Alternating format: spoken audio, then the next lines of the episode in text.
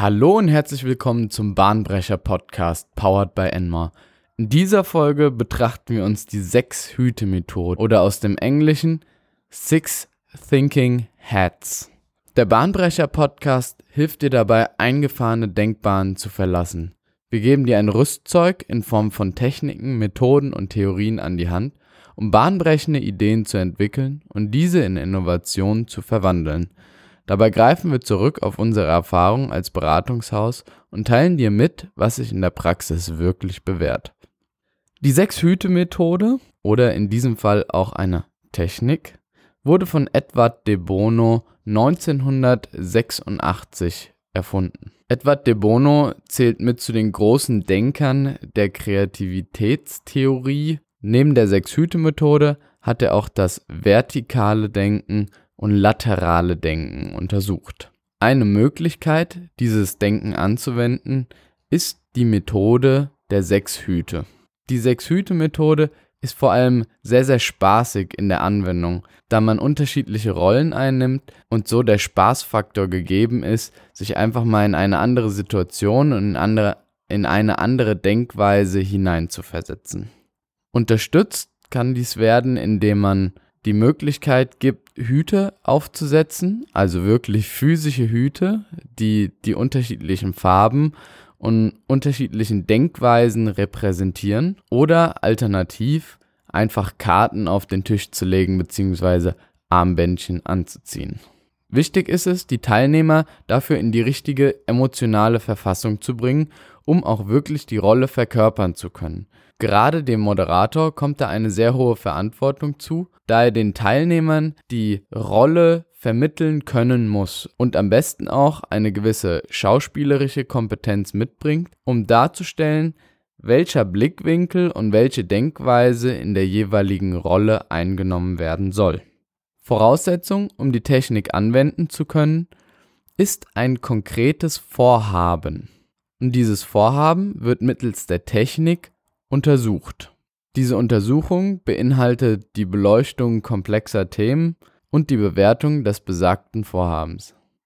Nun zur Durchführung der Technik. Wie sich aus dem Titel entnehmen lässt, gibt es sechs unterschiedliche Hüte, die jeweils sechs unterschiedliche Rollen repräsentieren. Es gibt unterschiedliche Vorgehensweisen, die Technik anzuwenden.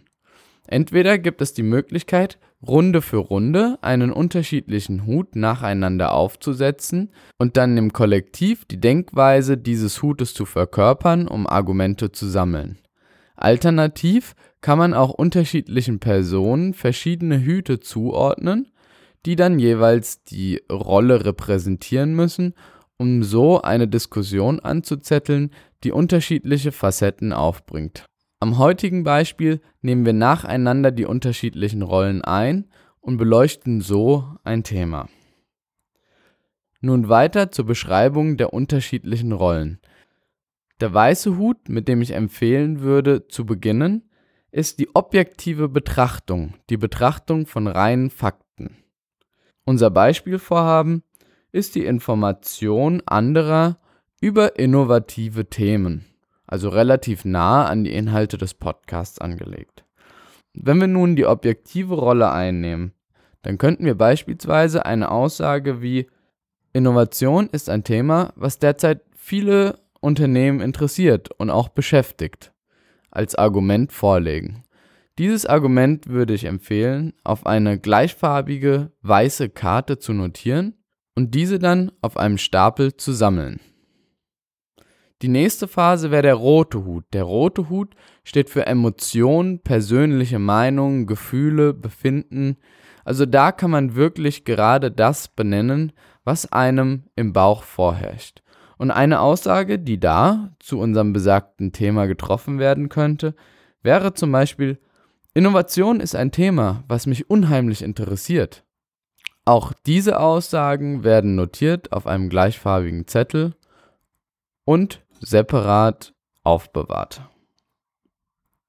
Die nächste Phase wäre der schwarze Hut. Der schwarze Hut oder auch rabenschwarze Hut beleuchtet die Risiken, Probleme, Gefahren. Man nimmt also eine sehr skeptische Rolle ein und bewertet das Vorhaben eher negativ bzw. hebt die negativen Aspekte des Vorhabens heraus.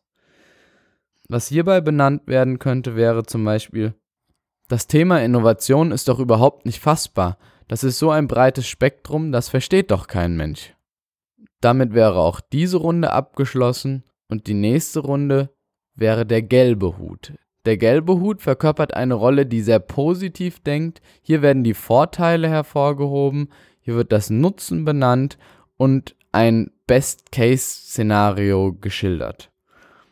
Was hierzu benannt werden könnte, wäre, das Thema Innovation stößt ganz sicher auf Interesse bei anderen. Oder auch, wenn wir das Thema Innovation behandeln, dann können wir damit unsere Bekanntheit erhöhen. Die nächste Phase wäre der grüne Hut und diese ist auch die letzte Phase, die inhaltlich Beitrag zur Beleuchtung des Vorhabens liefert und dies ist eine sehr kreative Rolle, bei der Ideen generiert werden können und konstruktive Aspekte zur Umsetzung des Vorhabens benannt werden können. Ein Aspekt, der hier zu unserem Beispiel genannt werden könnte, wäre, lass uns doch die Information über Innovation in einem Podcast vermitteln. Somit kann überall unabhängig sich zum Thema Innovation informiert werden.